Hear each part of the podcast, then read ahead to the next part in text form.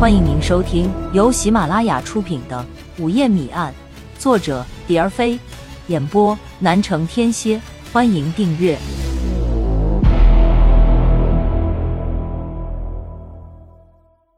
第十四章：跪地受辱。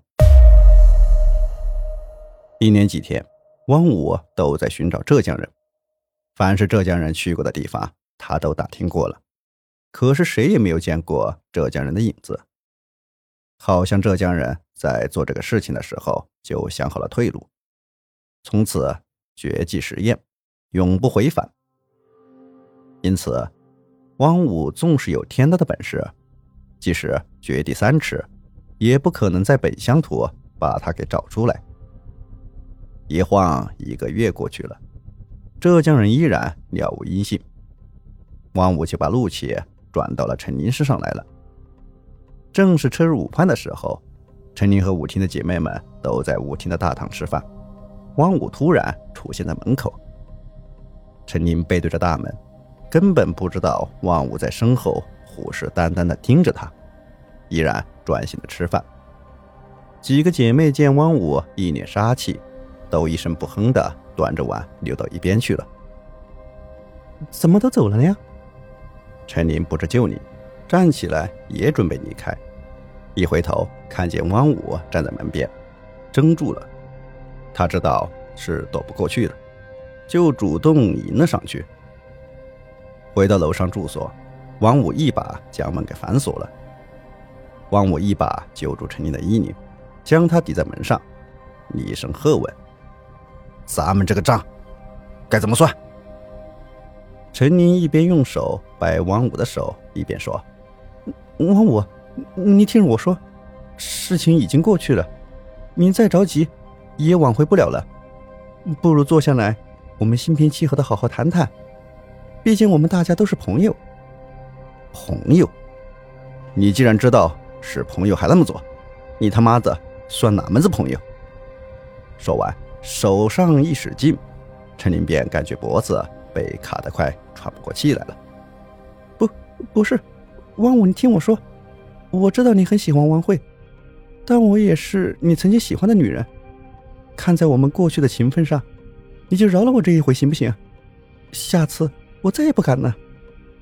陈林一副后悔莫及的样子，说完，眼角还溢出一滴眼泪来。你说的不错，过去老子是喜欢你，但你能和王慧相比吗？呃，你他妈的完完全全就是一个婊子！我知道我自己是婊子，可他就干净吗？暗地里还不是一样是个婊子？啪！万武一扬手，随着一声清脆的声响，陈琳脸上便留下了五个清晰的手指印。他赶紧用手捂住发红的脸，汪武并未解气，双手将他提起来。狠狠地往席莫斯床上一扔，陈宁就像重量级货物一样被床垫弹起来又落下去。陈宁还没来得及从床上爬起来，汪武饿狼扑食一样扑了上去。汪武摁住陈宁，骑马一样的把他骑在胯下，抡起双手左右开弓，在陈宁脸上撒野起来。陈宁的双手无助地挥舞着。却没有办法抓住在他脸上肆虐的手，只好紧紧的把脸给捂上，捂住。王五说：“把手给老子乖乖拿开，不然老子捂死你！”说完，抓起了床上的枕头。陈宁松开了手，却张开嘴嚎啕起来。王五一见，立即伸手将他的嘴给捂住，说：“你嚎丧了，老子暂时不想弄死你。”陈宁一听，止住了哭声。王武接着说：“不过，也不能就这么便宜了你，你得想个办法，把那杂种给我引出来，这样你就可以没事了。”我到什么地方去找他呀？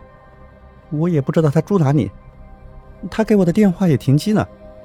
你就饶了我吧，你打也打了，骂也骂了，就让我给王慧赔个不是，行不行？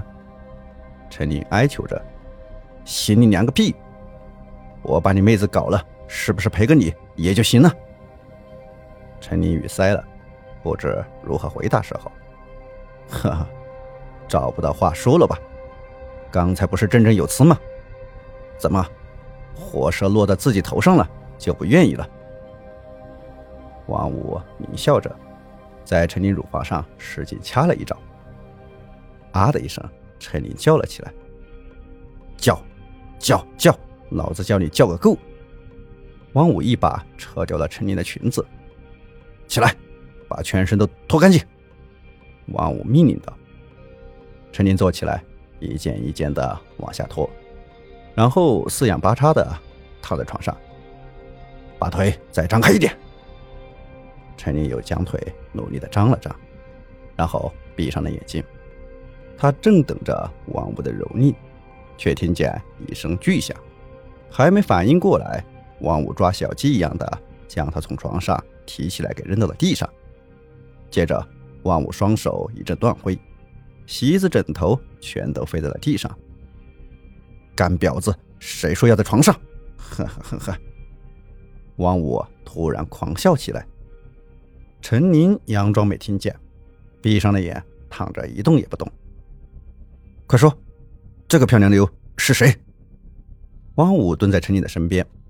照片在陈琳眼前晃来晃去。不知道，我跟他不是很熟。想蒙老子是吗？